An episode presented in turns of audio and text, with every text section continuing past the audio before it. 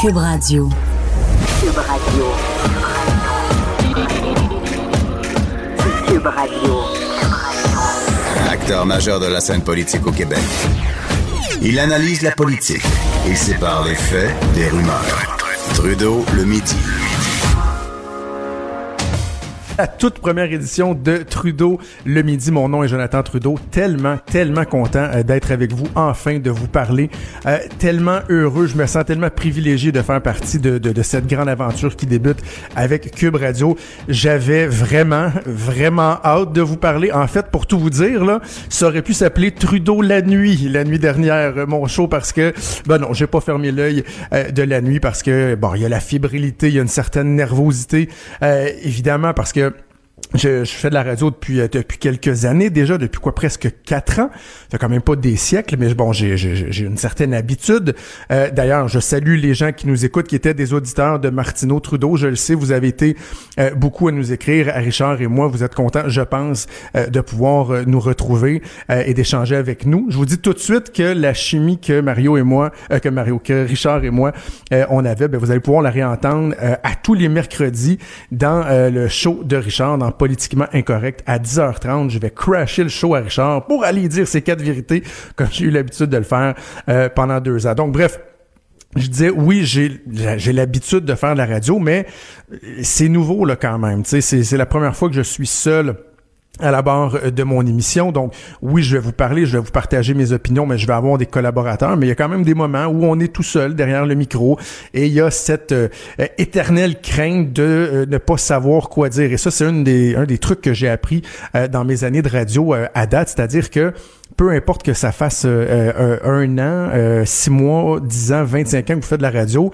euh, les gens qui font la radio, dès qu'ils n'ont pas leur micro pendant quelques temps, pendant quelques semaines, lorsqu'ils reviennent de vacances, ils arrivent avec cette crainte-là de ne plus savoir quoi dire, de ne plus avoir quelque chose à dire. Moi, j'ai quitté les ondes de la radio quoi au mois de juin, autour de la Saint-Jean.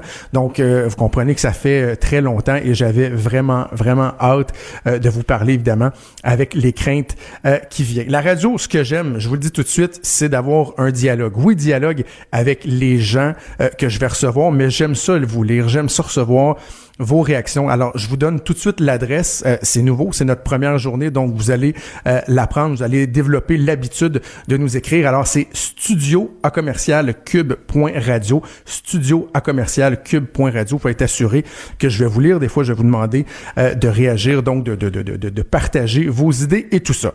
Cube Radio, quel beau projet quand même qui a été lancé par Québécois. C'est un projet qui est vraiment innovateur. Et j'insiste là-dessus parce que lorsqu'on a euh, lancé la station il y a, il y a quoi, une dizaine de jours de ça, euh, j'ai vu des gens dire franchement, tu sais, les, les casseux de party habituels, là, les gens qui sont jamais capables de reconnaître qu'on peut faire euh, des choses bien ou d'autres peuvent faire euh, des choses bien, des casseux de party, tu sais, ben, ben voyons donc, ça existe depuis longtemps, il y a eu la radio satellite, mais justement, là, ce qu'on fait là, ça n'existait pas au Québec c'est une première. Parce que si oui, il y a la radio satellite qui, a, euh, qui est apparue au tournant des années 2000, des radios payantes euh, par abonnement, qui a uniquement des podcasts, euh, oui, ça existait. Mais une radio avec une grille euh, en temps direct, une grille bien établie, comme une radio terrestre, ben, il reste que c'est nouveau. C'est un projet qui est tout nouveau, où vous allez pouvoir nous écouter évidemment sur Internet ou encore via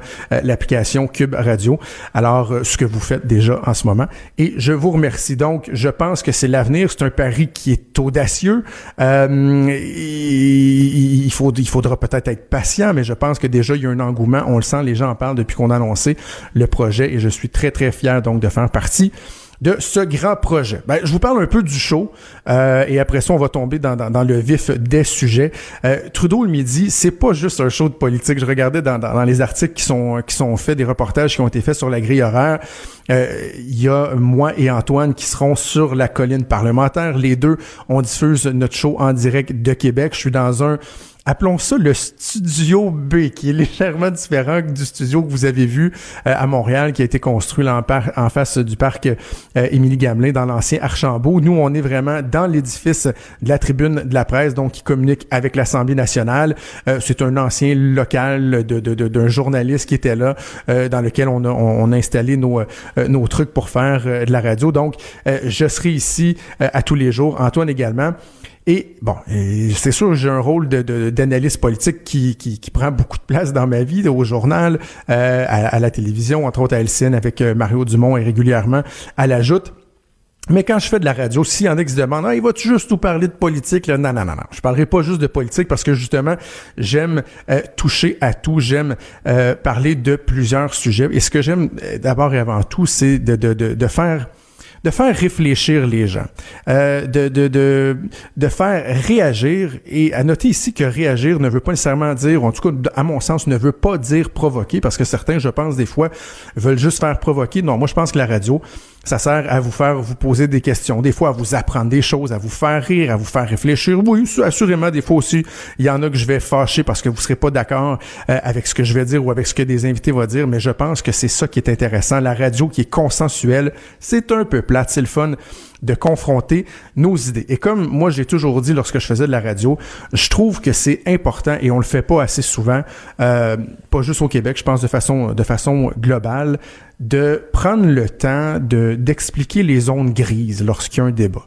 Parce qu'on a l'habitude maintenant de toujours tout polariser. C'est peut-être parce que les nouvelles vont tellement vite, parce que tout va à la vitesse de l'éclair. C'est tout est blanc ou tout est noir. Et c'est une espèce de facilité, moi j'ai toujours trouvé, de tomber dans ce piège-là, de dire, ben, à défaut d'avoir à expliquer les nuances d'une position sur un sujet, ben, je vais aller dans une extrême, dans une extrême ou dans l'autre, et comme ça, ben, je, il y a quelque chose de réconfortant, c'est plus facile.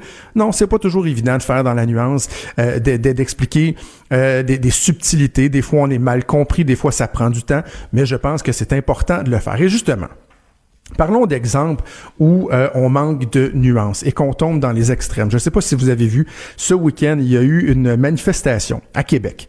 Parce que oui, je vais avoir la chance de vous parler des, actualités euh, de Québec parce que Cube Radio, on le dit, c'est une radio qui va parler vraiment de tout, euh, tout ce qui se passe au Québec en tant que tel. Et justement, à Québec, il y avait une manifestation pro-laïcité en fin de semaine, samedi.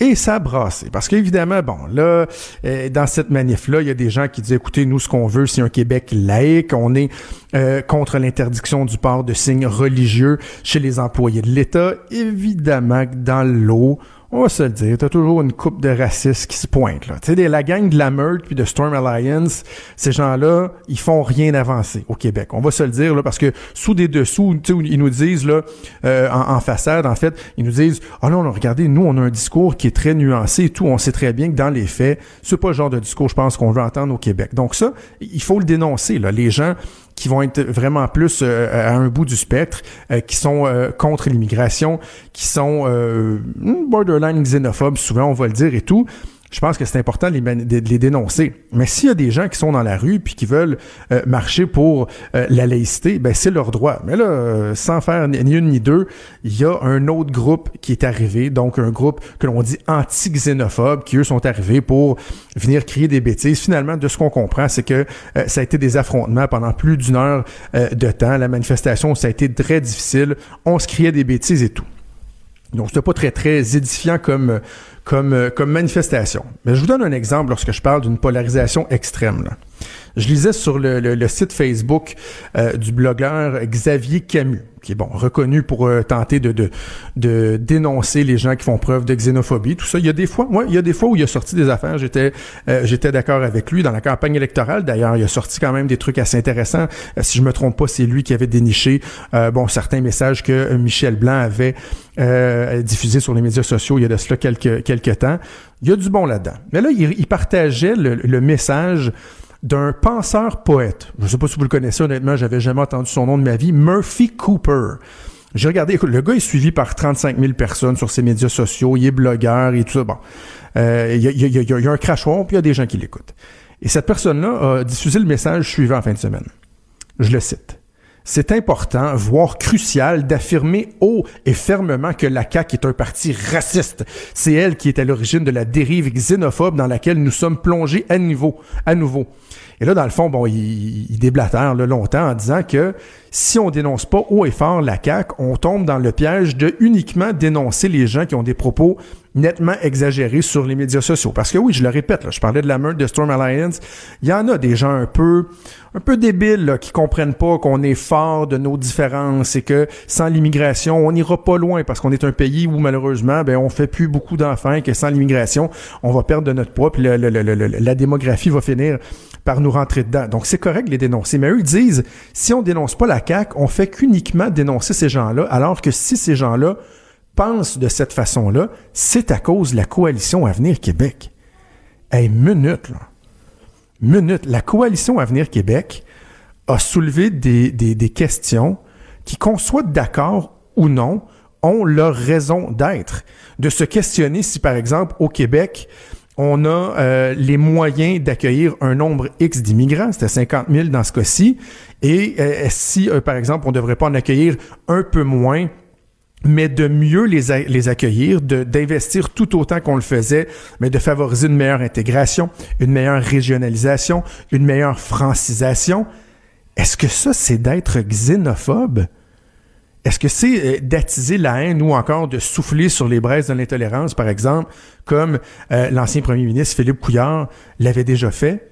Non. Se poser des questions sur le port des signes religieux chez les gens en position d'autorité euh, dans l'État, il y a des gens qui se posent des questions là-dessus. Et malheureusement, c'est un débat qui a traîné depuis tellement longtemps, depuis, quoi, c'est 2006, la crise des accommodements raisonnables. Malheureusement, les gouvernements successifs, dont celui, moi, j'ai fait partie, à l'époque où j'étais euh, conseiller pour le premier Charest, malheureusement, il y a eu la commission Bouchard-Taylor, il y a des gestes qui auraient dû être posés, ça n'a pas été fait, avec euh, la résultante que les gens sont devenus peut-être de plus en plus craintifs, de plus en plus critiques, un peu moins tolérant et ça fait en sorte que oui les gens se posent des questions légitimes à savoir ben est-ce que c'est normal que par exemple un policier un juge un enseignant, une enseignante arbore des signes religieux? Et en passant, quand on se pose cette question-là, on vise pas uniquement une religion.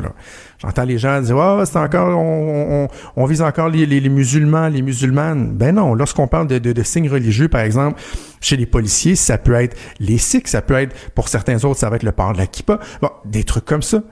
Donc, il y a des questions qui sont légitimes, mais malheureusement, si dès que vous posez euh, la moindre question, vous vous faites traiter de, xénoph de xénophobe ou d'intolérant, ben ça va amener à une polarisation comme celle-là. Parce que si on n'est pas capable de dire à des gens au Québec, ben c'est normal que vous posiez des questions, c'est normal des fois qu'on a une certaine crainte de l'autre, mais qu'on doit faire euh, une pédagogie, qu'on doit expliquer l'importance de l'intégration dans notre société, d'accueillir l'autre, de partager nos valeurs tout en accueillant la culture des autres. Si on n'est pas capable de faire ça, ben ça nous mène euh, immanquablement à des dérives. Donc, il y a une polarisation.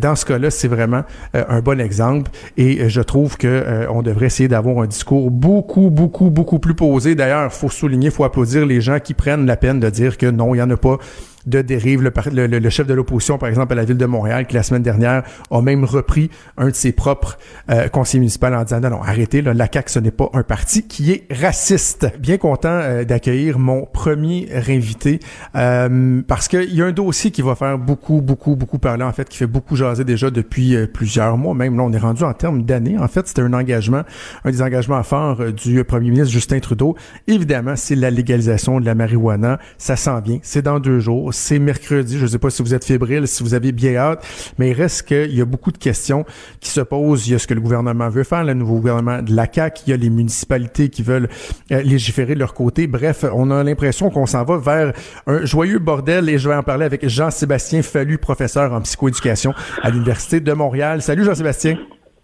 Salut. Très content de te recevoir. Je voulais avoir euh, comme premier invité quelqu'un qui a un franc-parler, qui a pas peur des mots. Et euh, pour, euh, pour t'avoir déjà parlé dans, dans le passé, je sais que euh, c'est la réputation que tu as. Écoute, euh, on est à deux jours donc de la, légalisation de la marijuana. Est-ce qu'on s'en va dans le mur? Comment tu vois ça? Ça, ça va comment à ton avis? là? Mon Dieu, c'est très compliqué. on s'en va pas dans le mur par rapport aux craintes d'apocalypse qu'on entend depuis longtemps et qui sont assez multipliées de ces temps-ci par toutes sortes de personnes, que ce soit la population, des chroniqueurs, des politiciens, même des professionnels. On a même une sortie ce matin de l'Association médicale canadienne qui, à mon avis, est une vision très simpliste et tronquée de, de, ce qu'on attend de la légalisation. Tout ce qui regarde les médecins au Canada, l'association, c'est est-ce que l'usage va augmenter? C'est un enjeu, mais l'enjeu, euh, au final, c'est la les conséquences négatives. Puis il faut aussi pas négliger les avantages de la, légalisation. Quand on analyse une politique publique, on peut pas juste regarder une seule chose, faut regarder l'ensemble des choses. Euh, fait qu'à cet égard-là, je pense pas qu'on s'en va dans le mur. Par contre, euh, mais, mais, juste, là-dessus, euh, Jean-Sébastien, sur les, les, les études, là, euh, dans le journal en fin de semaine, d'ailleurs, tu dénonçais une étude qui avait été euh, largement publiée où tu trouvais que on, on, simplifiait un peu, qu'on sautait aux conclusions puis qu'on oubliait de faire les nuances qui s'imposent. Oui, ben en fait, c'est pas tant l'étude en elle-même que je dénonce, c'est son traitement, sa, sa, sa, diffusion, sa mise en marché, même par les chercheurs et l'université et les médias, euh, qui euh, finalement, bon, euh, ne, sont pas suffisamment critiques face aux limites de ce type d'études-là. Puis là, c'est une, seule étude qui qui concluait de manière beaucoup trop euh, concluante, sévère ou abusive, je dirais, que le cannabis endommageait le cerveau plus que l'alcool, alors qu'il y a tellement de limite à cette étude-là, c'est une seule étude, que c'est très difficile d'avancer des choses mais, comme mais ce serait quoi justement les nuances à apporter à ça? Parce que sur le fait, par exemple, que ça nuit au développement du cerveau, bon, là, tu, me parles d'une étude, mais on a quand même vu beaucoup de spécialistes au cours des dernières années qui viennent nous dire, oui, oui, euh, c'est déterminé. D'ailleurs, c'est là-dessus que la CAQ se base pour pouvoir, euh, pour vouloir mettre l'âge à 21 ans. On pourrait y revenir dans, quelques instants, mais j'avais l'impression que ça faisait quand même consensus au niveau médical, non? Ben, euh, pas vraiment. Puis au niveau médical, peut-être, mais au niveau des chercheurs rigoureux, pas mal moins. C'est ça l'affaire. Puis on pourrait parler de ça vraiment longtemps. C'est technique un peu, là, mais malheureusement, euh, j'oserais dire, les médecins, on leur donne beaucoup de crédibilité, puis ils en ont une, puis ils ont une expertise parfois très pointue dans certains domaines, mais c'est souvent pas des gens formés à la recherche. Euh, et euh, oui, c'est vrai qu'on a donné beaucoup de, parole à l'Association des médecins psychiatres, à d'autres associations. Mais quand on va voir les recherches euh, auprès des spécialistes des domaines, on voit bien que c'est bien plus compliqué que ça. Je suis pas en train de dire que le cannabis pose pas de risque, mais parfois, j'ai même entendu d'André Dieu, la présidente de l'Association des psychiatres, dans, dans la publicité juste avant, là, qui disait il y, a des, il y a une étude qui montre qu'on baisse jusqu'à 8 points de QI. premièrement, il y a 12, il y a 9 études pardon, qui ont été faites sur le QI. Il y en a six qui trouvent aucun lien. Fait que c'est sûr que si on fait du cherry picking, on peut trouver ça. Puis des études corrélationnelles, là, je vais vous donner un exemple. il y a plus de 90% des divorces sont arrivés après l'arrivée du micro-ondes. Puis on dira pas que le, micro-ondes cause les divorces. Euh, c'est beaucoup plus compliqué que ça. Et euh, on, malheureusement, oui, il y a des biais dans la science, parfois dans des sujets euh, tabous, euh, qui sont plus biaisés que d'autres, comme la drogue puis la légalisation. Et non, c'est pas si clair que ça. Oui, le développement du cerveau jusqu'à 25 ans, mais ça, c'est théorique. Le cerveau est aussi très plastique. Puis la modification du cerveau, juste quand on se parle en ce moment, notre cerveau se modifie. C'est qu'est-ce qui compte, c'est qu'est-ce que ça change. Quand on regarde les données, sur les impacts possibles, parce qu'on ne pourra jamais attribuer de façon causale avec certitude aux effets du cannabis, mais les impacts possibles, euh, on voit que c'est surtout avant 16 ans. Donc, euh, à partir de la consommation à 17-18 ans, on voit pas mal d'études contradictoires. Et je sais que c'est un discours qui est contre euh, à contre-courant, mais n'empêche, c'est un discours rigoureux, puis je peux vous assurer que quand j'en parle avec des spécialistes, on, est tous de cet avis-là. Là. puis malheureusement, les médecins psychiatres, par exemple, euh, Paul Journet le, reprenait cet argument-là dans un éditorial récemment. Sont spécialistes de santé mentale, mais ils sont pas spécialistes de politique publique et de santé publique. Et les spécialistes de santé publique, eux autres, sont tous d'avis qu'il faut mettre ça à 18 ans, par exemple. Et donc, est-ce qu'on s'en va dans mais, mais, pour quelle raison? Donc, est-ce que c'est le, toute la question du, du, marché noir? Parce que j'écoutais ma collègue Emmanuel Latraverse ce matin avec, euh, avec Benoît Dutrisac en parler, puis elle disait, ben, tu mm-hmm. ce qui était derrière la, la logique du gouvernement Trudeau, c'était justement d'enlever ce marché-là du marché noir. Et on dirait qu'on en a quand même très peu parlé dans les dernières années lorsqu'on fait le débat sur la mhm. légalisation. Ben Effectivement, mais ça, c'est un, un des enjeux pour le 18 ans. C'est qu'effectivement, il y a énormément de consommateurs, même avant 18 ans, on s'entend, mais de 18 à 21 ans, il y en a plein. Et si on leur donne pas accès au cannabis légal, ben dans le fond, on, on les envoie dans le statu quo, dans le marché illégal, avec des produits non contrôlés, contaminés, plein de pesticides, de métaux lourds, de moisissures, euh, et aussi euh, des produits qui ne connaissent pas euh, la concentration en THC, en CBD, et, et plein d'effets pervers comme ça. Euh, et les effets aussi pervers de l'interdiction, euh, la criminalisation, la pénalisation, la stigmatisation, euh, le fait que ces jeunes-là, justement, euh, soit dans une situation comme avant qu'on veut, parce que c'est ça, dans le fond, on parle de la nocivité du cannabis, mais on réalise pas que la prohibition est extrêmement nocive. Et il y a des avantages à légaliser, j'en ai nommé quelques-uns. Euh, et, et, si on fait pas ça, ben on risque, et c'est ça qui se passe en ce moment, puis c'est dans ce sens-là, je pense qu'on s'en va dans un mur, c'est qu'on est en train de s'éloigner de l'objectif de remplacer le marché illégal. Euh, en se rapprochant trop d'un objectif contradictoire de la santé publique. Mais si on va trop vers la santé publique, vers les interdictions, pensez-vous que les jeunes vont arrêter de consommer? Ben non. et on va avoir des effets pervers avec des arrestations et tout ça. C'est tout ça qu'il faut regarder. Ce qui m'amène à parler des, des, des municipalités? Je, je, sais que tu, tu en as parlé, tu t'exprimes ben, sur la question. Juste, juste, juste, juste, avant, sur le 21 ans, juste dire que c'est pas le seul argument. Euh, il y a aussi l'argument que scientifiquement, on n'est pas capable de trancher un âge de sécurité. Il n'y en a pas. Le mieux, c'est d'attendre à 75 ans. Euh, mais à 16 ans, on peut s'enrôler dans l'armée. Euh, à 18 ans, on peut s'acheter de l'alcool. Euh, partout où le cannabis est légal, partout, c'est le même âge d'accès que l'alcool. Oui, puis on est, c'est ça. je, je, pense qu'il y a quand même un consensus. Je comprends que la CAQ a été élue sur le 21 ans, mais il y a quand même un consensus sur la logique d'associer ça au même âge, par exemple, que l'alcool, que le tabac, que les loteries, parce que les loteries aussi, c'est rendu à 18 ans. Eh, écoute, parlons des municipalités. Moi, je, je trouve ça un peu débile, débile de voir que les municipalités, ils vont chacun de sa petite réglementation. Et là, même à Montréal, il y a la ville-centre qui dit, nous, on va, on va être assez permissive, mais il y a des, des, des arrondissements qui disent non, nous autres, on pourra. Ça va mm-hmm. devenir un bordel sans nom. Ben, c'est pour ça qu'au moment de faire les représentations auprès du gouvernement du Québec, la plupart des experts ont recommandé au gouvernement de ne pas laisser le pouvoir aux municipalités de faire ça, d'interdire euh, comme elles le voulaient. On, recommandait de laisser le pouvoir aux municipalités d'interdire dans certains lieux à certains moments, par exemple un festival familial, des choses comme ça. Euh, mais là, en, bon, l'Union des municipalités du Québec a réussi à convaincre le gouvernement de leur laisser libre euh, le, le, tout le champ libre. Et là, ben effectivement, c'est ce qu'on prévoyait, c'est que il y a une variation incroyable de dispositions législatives, de règles qui, dans certains cas, sont dures à suivre, qui, dans d'autres cas, sont carrément inapplicables, parce qu'à l'ancienne Lorette, interdire des muffins aux potes dans les parcs, le policier va écouter aux muffins, il va le sentir, il va le, euh, je veux dire, ça s'applique même pas. Et effectivement, là, les droits des citoyens sont très, très variables d'un endroit à l'autre. Et, et, puis, globalement, si on interdit, je sais, là aussi, on n'a pas le temps de rentrer dans tous les détails. On fait le parallèle avec l'alcool souvent, mais l'alcool, ça, ça cause pas mal plus de troubles de l'ordre public et on peut en consommer chez soi, dans les bars et les restaurants. Alors que si on est locataire, puis qu'on a une interdiction, puis à Montréal, c'est justement 60% de locataires, mais on peut pas en consommer nulle part si on peut pas en consommer dans les lieux publics. Puis le public est, beaucoup, justement, encore une fois, on parle de fumée secondaire, puis d'être gelé par la fumée des autres. Là. Ça, dehors, à l'air libre, c'est un mythe. Le seul désagrément qui reste, c'est l'odeur. Mm. Effectivement, il va falloir apprendre à vivre ensemble.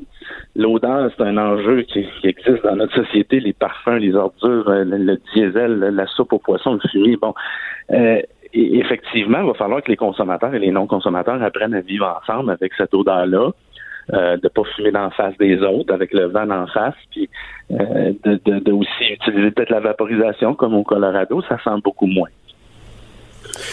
As-tu l'impression qu'il y a beaucoup de choses qui vont changer dans les premiers mois euh, ou même premières années? Parce que justement on va peut-être se rendre compte de certaines incohérences ou de l'inapplicabilité de certaines mesures. As-tu l'impression que ça va être quelque chose qui va être évolutif?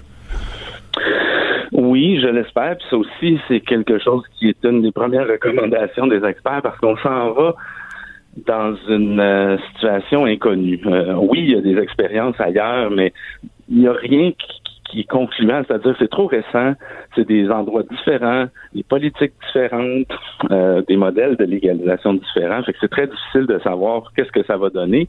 Depuis le début, euh, qui est une des principales recommandations des experts, c'est de suivre de près la situation et d'ajuster l'encadrement. Et franchement, j'espère qu'on va faire ça parce que Mm. Je prédis beaucoup d'effets pervers d'une réglementation trop stricte.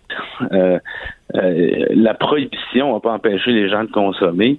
Euh, je vois pas comment des interdictions à des gens qui consomment euh, puis qui n'ont pas le droit de consommer nulle part, ça serait efficace. Les gens vont consommer quand même. À Vaudreuil-Dorion, on parle de 4000 dollars d'amende euh, pour le faire, euh, jusqu'à 4000 dollars. Imaginez un jeune qui se fait prendre, hein, qui a, il va, il va, il va pas C'est être capable de payer. Puis si on paye pas, on s'en va, on s'en va en prison. Fait que finalement, on est en train de reproduire. On est vraiment là avec des règlements trop stricts comme ça, en train de s'éloigner des objectifs de la prohibition puis de se rapprocher des effets pervers de la, de la prohibition. pardon, les objectifs de la légalisation puis de, de, de, de revenir aux effets pervers de la prohibition. Exact. C'est ce qui fait dire à bien des gens que euh, finalement on est en train de, de, de, de, de, de ramener une espèce de prohibition plus qu'une légalisation. Merci Jean-Sébastien. On aura assurément l'occasion de, de s'en reparler au cours des prochaines semaines. Merci beaucoup, au plaisir. Merci Jean-Sébastien Fallu, qui est professeur en psychoéducation à l'Université de Montréal. Sur les municipalités, je, comprends le pouvoir des municipalités. J'ai euh, travaillé au ministère des Affaires municipales et des régions à l'époque qui s'appelait comme ça pendant plusieurs années. Je sais que les villes veulent euh, pouvoir euh, légiférer sur leur territoire et tout et tout, mais à un moment donné, ça prend une certaine cohérence. Et là, c'est complètement complètement ridicule de voir chacune des villes qui finalement finalement d'interdire la, la- légalisation de la sur son territoire alors que l'objectif c'est de de de de de de, euh, de l'autoriser et tout. Bref, c'est un peu ridicule, j'ai l'impression qu'on n'a pas fini de se dépatouiller avec ça. Trudeau, le sexe symbole de la politique. Ah, c'est Jonathan, pas Justin. Trudeau le midi. Cube Radio. j'adore, j'adore cette identification sonore. Oui, oui, non, c'est vrai, Justin est beaucoup, beaucoup plus euh, sexy que moi, c'est correct. J'aime bien ça.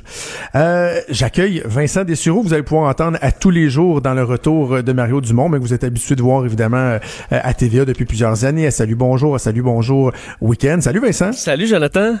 Très content de t'avoir dans le show. Écoute, t'es le seul collaborateur que je vais avoir qui va être avec moi deux fois par semaine. Pour vrai, c'est génial. Mais là, Ou- Tiens-tu de l'apprendre que t'es deux fois par Oui, semaine? non, non, non, ou- je, sinon, c'est quand t'as dit tantôt, t'as dit à tous les jours, puis je fais, Hein, à tous les jours, là, ça, j'aurais fait un saut, mais non, je suis là, je vais être là deux fois par semaine euh, avec, euh, avec grand plaisir, même si j'ai un, tu vas peut-être sentir un fond de, un fond de rhume, là. Je pense que c'est la saison, fait que c'est, c'est d'actualité quand même. C'est ça, c'est merveilleux d'avoir le rhume euh, quand on fait de la radio.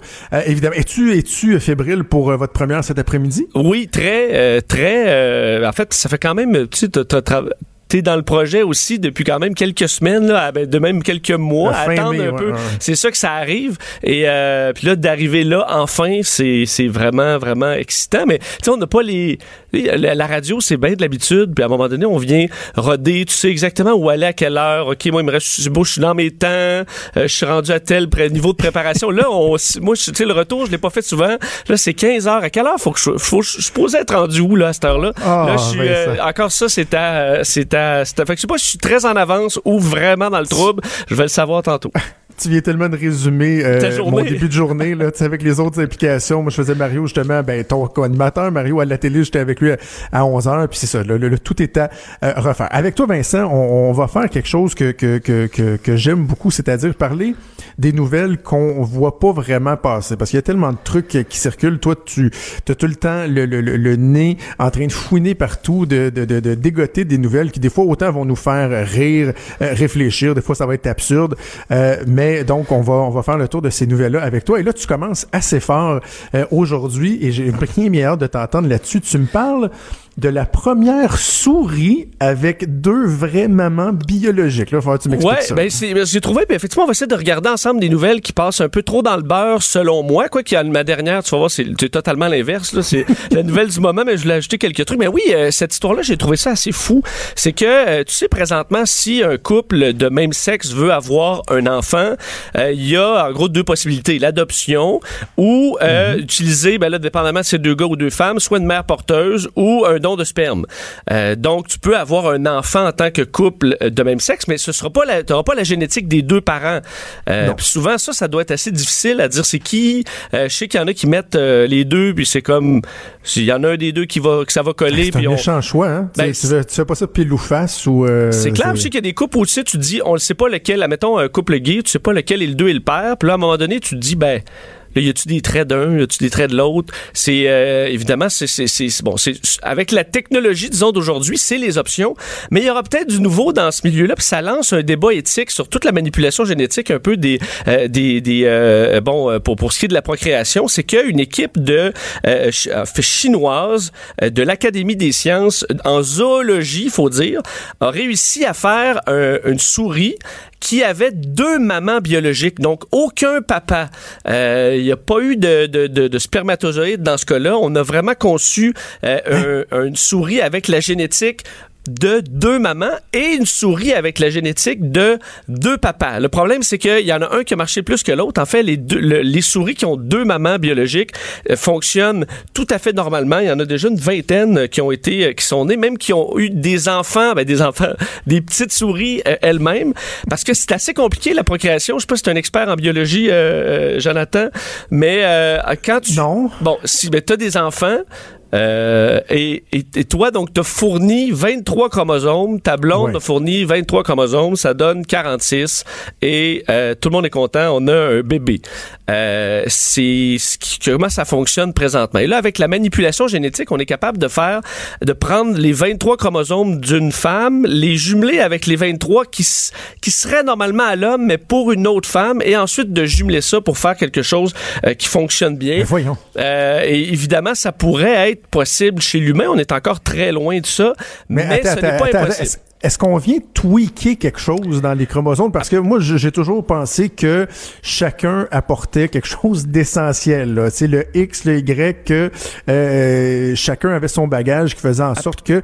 Donc, je, comprends que là, tu, tu prends les 23, puis bon, mais comment comment ils peuvent arriver? Est-ce qu'il n'y a pas d'anomalie? Qu'ils viennent-tu faire des, des, des changements? Ils- Ben, c'est, oui, absolument. C'est là qu'il va y avoir un débat éthique. C'est que tu as certains euh, des, euh, des, des cellules, tu as des cellules qui, au lieu d'en avoir 23, eux autres, ils ont les 46. Alors, ils les ont toutes. Et si tu trouves, admettons, euh, mettons, moi et toi, Jonathan, on décide d'avoir un enfant, euh, on peut trouver, toi, une cellule qui aura les 46, moi, une autre qui aura les 46, puis on en efface chacun 23. Tu comprends? oui, oui, ben Je oui, fais, je fais une, version, une version simplifiée, là, parce qu'évidemment, c'est plus complexe que ça, mais c'est à peu près ça. On en efface chacun la moitié. Et en jumelant ça, ben là, on va avoir euh, un enfant qui a ben, tous ses chromosomes euh, comme si de rien n'était. Par contre, comme je te dis, ça fonctionnerait peut-être pas parce que pour l'instant, ça fonctionne bien seulement pour mère-mère, parce que là, tu as déjà un, œuf, donc l'ovule, ça va fonctionner plus facilement. Avec les, euh, les hommes, ça semble un peu plus, plus compliqué. On réussit à faire naître des souris, mais elles meurent au bout de 48 heures, ont des problèmes euh, physiques, alors le défi semble plus grand. Et ça Est-ce qu'ils relance... savent pourquoi? Est-ce Euh, qu'ils savent pourquoi? Ben, en fait, c'est juste parce que la, la manipulation est un petit peu plus grande dans ce cas-là, parce que, euh, imagine, là, avec l'œuf, euh, par exemple, avec l'ovule, tu es capable d'en effacer, mais tu as déjà l'ovule, fait que tu pas besoin de, de, de, de tout reconstruire, tandis que pour les spermatozoïdes, il faut, c'est plus compliqué, là. En tout cas, il y a, une étape de plus euh, qui est là, qui semble poser problème pour l'instant. Puis là, ça ouvre la- tout le débat sur la sélection génétique des enfants.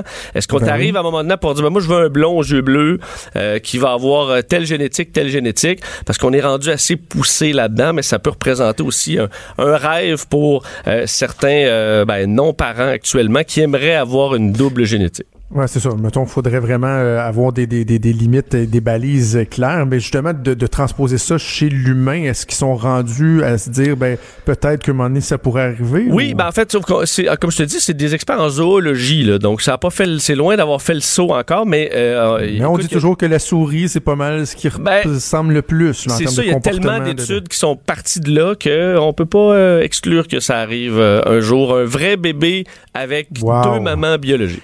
Hey, le pape, il aimera pas ça. Là. Oh Si non, on non, se met ça, à jouer c'est- là-dedans parce que la semaine dernière, il a quand même été dire que euh, l'avortement, c'était les- comme un tueur à gage. Oui, c'est comme engager un tueur à gage. On voit que ça, Tellement ça un homme moderne. tranquillement, tranquillement. Hey, euh, ton deuxième sujet, tu dis que Euh, le fait d'être d'agréable compagnie, ça peut nuire à votre portefeuille. J'ai hâte de t'entendre, mais j'ai l'impression que je- d'emblée, je vais être d'accord avec Ben, toi. euh, toi, t'es d'agréable compagnie, je pense. J'essaye. Bon, et vi- visiblement, c'est pas un bon choix économique selon euh, l'université de, euh, de Columbia et le collège de Londres qui ont fait une étude et qui ont jumelé toutes sortes d'études qui portaient un peu là-dessus parce qu'il semble qu'on connaît très peu à quel point l'humain réagit à l'argent. C'est pas des études qui ont été très euh, bon, qui ont été très populaires à savoir comment nous on, on, on vit avec l'argent, est-ce qu'on est très généreux ou pas, qu'est-ce qui fait qu'on a des traits de personnalité qui font qu'on gère notre argent d'une façon ou d'une autre. Et là, ils se sont demandé, est-ce que les gens plus agréables euh, en paient le prix au niveau financier? Il faut croire que oui, pas mal, selon. Et eux ont mixé plein d'études qui vont tous, de, toutes dans le même sens, comme quoi quelqu'un de d'agréable compagnie va avoir tendance à payer la facture, va avoir tendance à négocier un peu moins euh, avec son employeur, toujours pour garder, euh, pour que ça reste dans la bonne est-ce qu'il y a- humeur. est-ce qu'il y a un sexe là-dessus? Est-ce qu'on a réussi à départager les hommes des femmes? Est-ce qu'il y en a qui sont plus euh, victimes de leur capacité à être d'agréable compagnie? Non, c'est ben, c'est justement ce qu'on a trouvé intéressant, c'est que ça semble passer au-delà de euh, du sexe, au-delà de la race, au-delà de la religion. Donc c'est vraiment l'humain qui est euh, agréable et sympathique, a tendance à euh, un peu plus et en, demander un peu moins. Euh, ce qui fait aucune différence au niveau de, enfin en général, sur quelqu'un qui a beaucoup d'argent, parce qu'on dit ça, ça rentre dans les dépenses, le fait de prendre la facture, puis il y a pas de problème. Euh, mais c'est surtout ceux qui sont à faible revenu, donc les gens agréables, Ouais. qui gagnent pas cher, ben ça peut vous mettre euh, dans une position à risque au niveau euh, au niveau financier parce que vous oserez pas euh, bon vous battre pour des meilleures conditions. Vous dites ah, OK, l'argent hein, c'est c'est pas ça qui fait le bonheur, puis tu vas faire avoir ce genre de philosophie là. Mais de façon générale, les gens d'agréable compagnie aussi ont tendance à se faire plus euh, abuser. Là. Je parle pas physiquement, là, mais tu sais, Ben- les gens qui vont exagérer, qui vont les manipuler. Donc, j'ai comme pas de misère à croire parce que même, tu regardes en milieu de travail, souvent, euh, tu sais, les patrons qui vont être les plus efficaces, les meilleurs gestionnaires, c'est pas toujours les gens les plus sympathiques qui réussissent en affaires, par exemple. Non, et ça- des fois, ça prend un caractère assez froid. Puis ils ont même, tu sais, pour enlever toutes les, euh, les, les possibilités de billets, euh, ont pris des clients d'une banque multinationale qui sert tout le monde et on fait un questionnaire de, le taux d'agréabilité. Je sais pas exactement comment on, calcule, ça, mais euh, directement relié au compte en banque.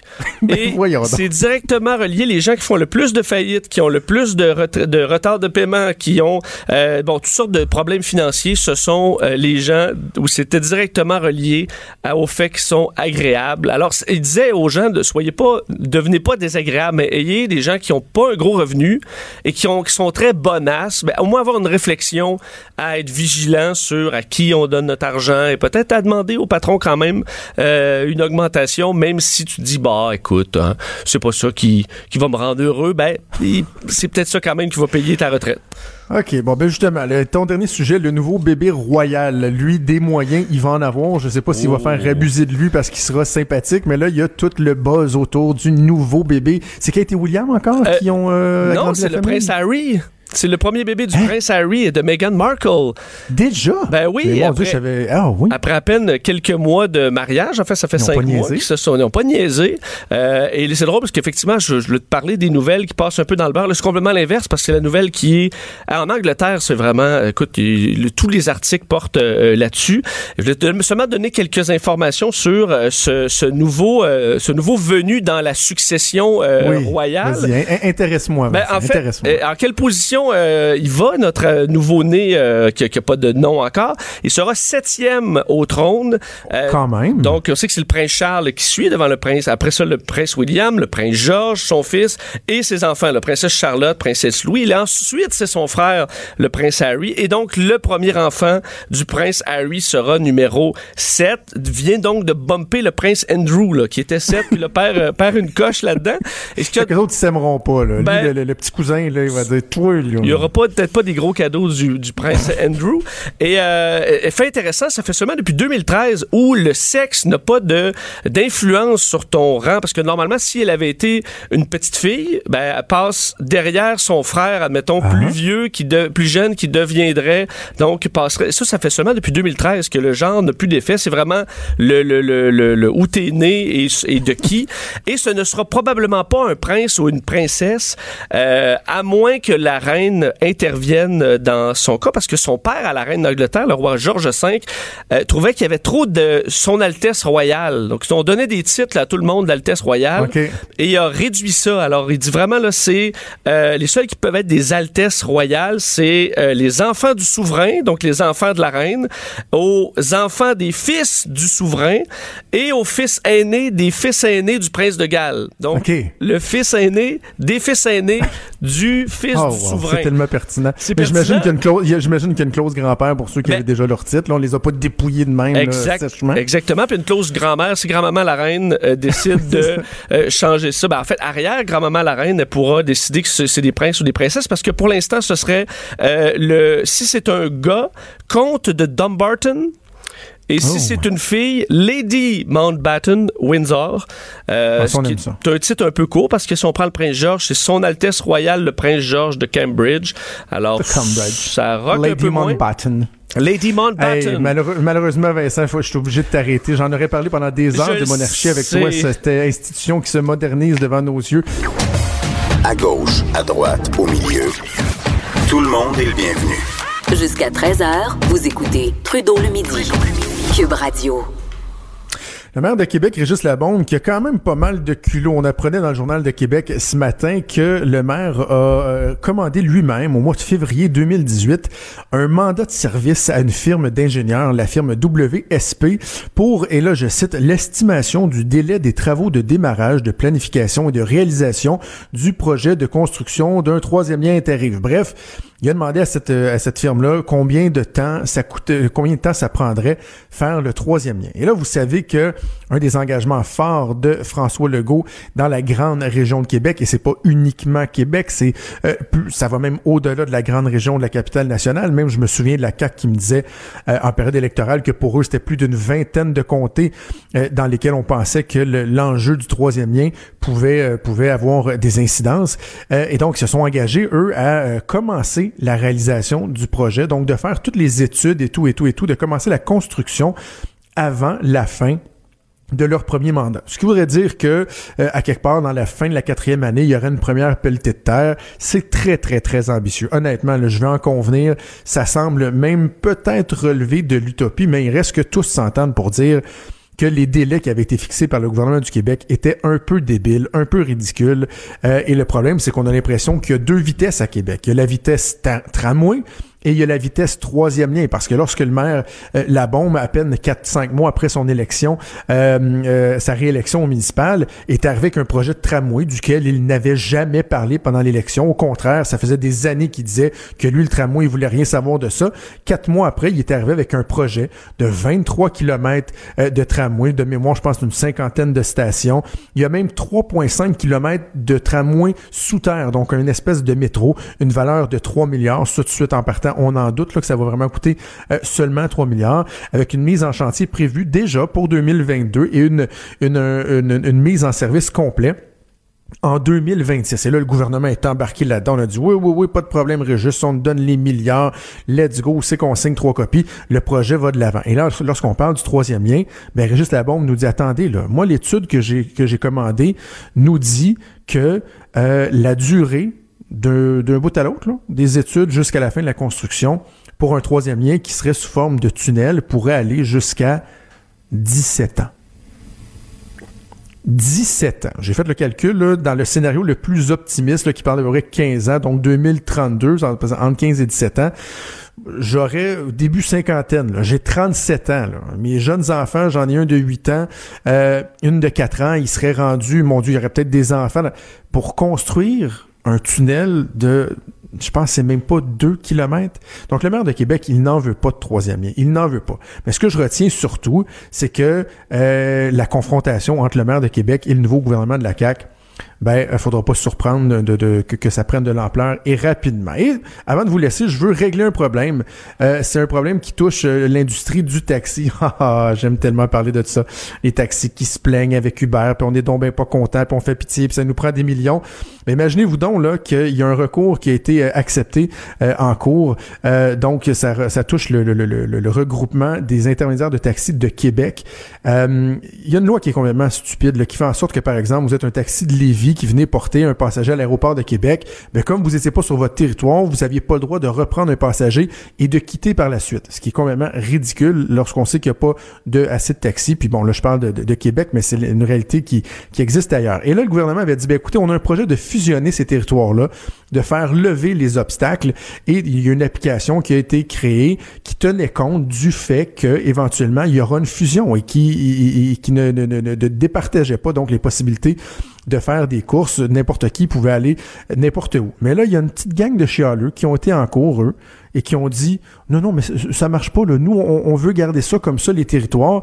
Et l'injonction, donc, a été euh, acceptée, a été retenue par la Cour, ce qui fait en sorte que, entre autres, l'application qui a été mise de l'avant par, euh, par le regroupement des, intermédiaires de taxi, ben, probablement qu'au mois de décembre, on pourra plus l'utiliser parce qu'elle elle permettait donc la fusion. Donc, ça devient caduque. Et moi, je trouve ça complètement débile quand on pense que les chauffeurs de taxi ont été quêtés au gouvernement 250 millions de compensations parce qu'ils n'ont pas su se moderniser, ils n'ont pas su suivre euh, les nouvelles technologies. Ils vont avoir jusqu'à 46 000 dollars de compensation chacun. Ben moi, si j'étais le gouvernement, je dirais, ben regardez, je tire la plug sur ces compensations-là. Tant que vous vous aurez pas euh, retiré votre cours, que vous accepterez pas de libéraliser le marché du taxi, il n'y en a plus de compensation, on va économiser de l'argent. Hein? On en règle-tu des problèmes dans Trudeau le midi? Cube Radio.